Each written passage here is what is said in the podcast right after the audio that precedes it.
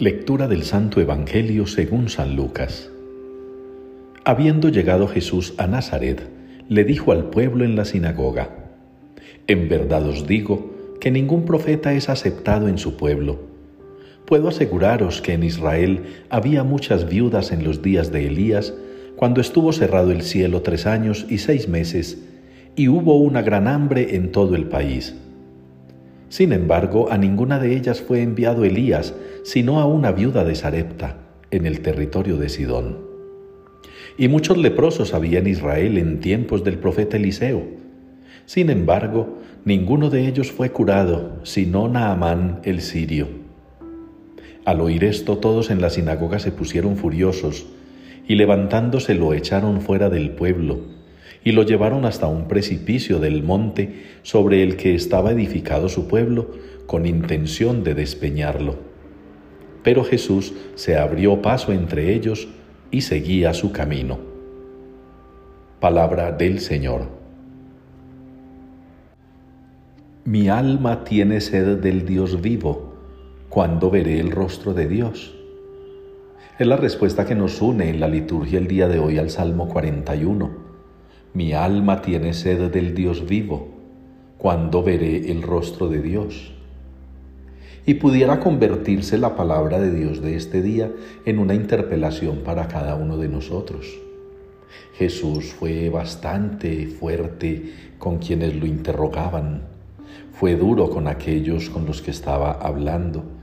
Él sabía que en la sinagoga había muchas personas que solamente estaban dedicados a las apariencias religiosas, que solamente se dedicaban a lo normativo, a lo litúrgico, inclusive seguramente a lo meramente espectacular, lo circense, lo que tiene que ver con lo emotivo.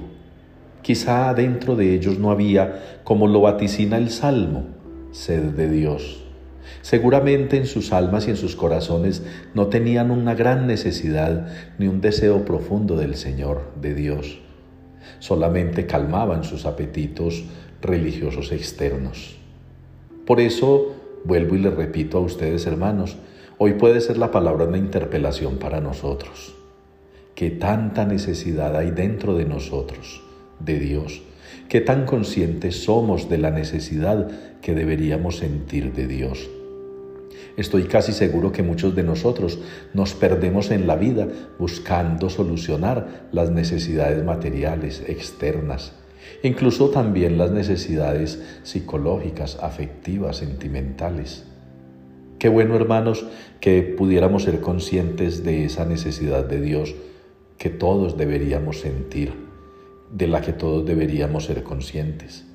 Porque incluso los no creyentes y es a lo que se refiere la primera lectura con Naaman el sirio, del que Jesús hace alusión en el Evangelio y también a la viuda de Sarepta. Personas que no tienen religión o que dicen no tenerla, pero se les nota a leguas la necesidad de Dios, aunque no se den cuenta de ello. Que ustedes y yo, hermanos, podamos hoy cultivar en el alma una necesidad. Parece extraño, porque las necesidades no se cultivan, las necesidades se satisfacen. Pero qué importante que nosotros reflexionemos sobre lo valioso que es sentir necesidad de Dios, porque solo sabiendo que lo necesitamos, podemos acudir en su búsqueda para encontrarlo, para tenerlo.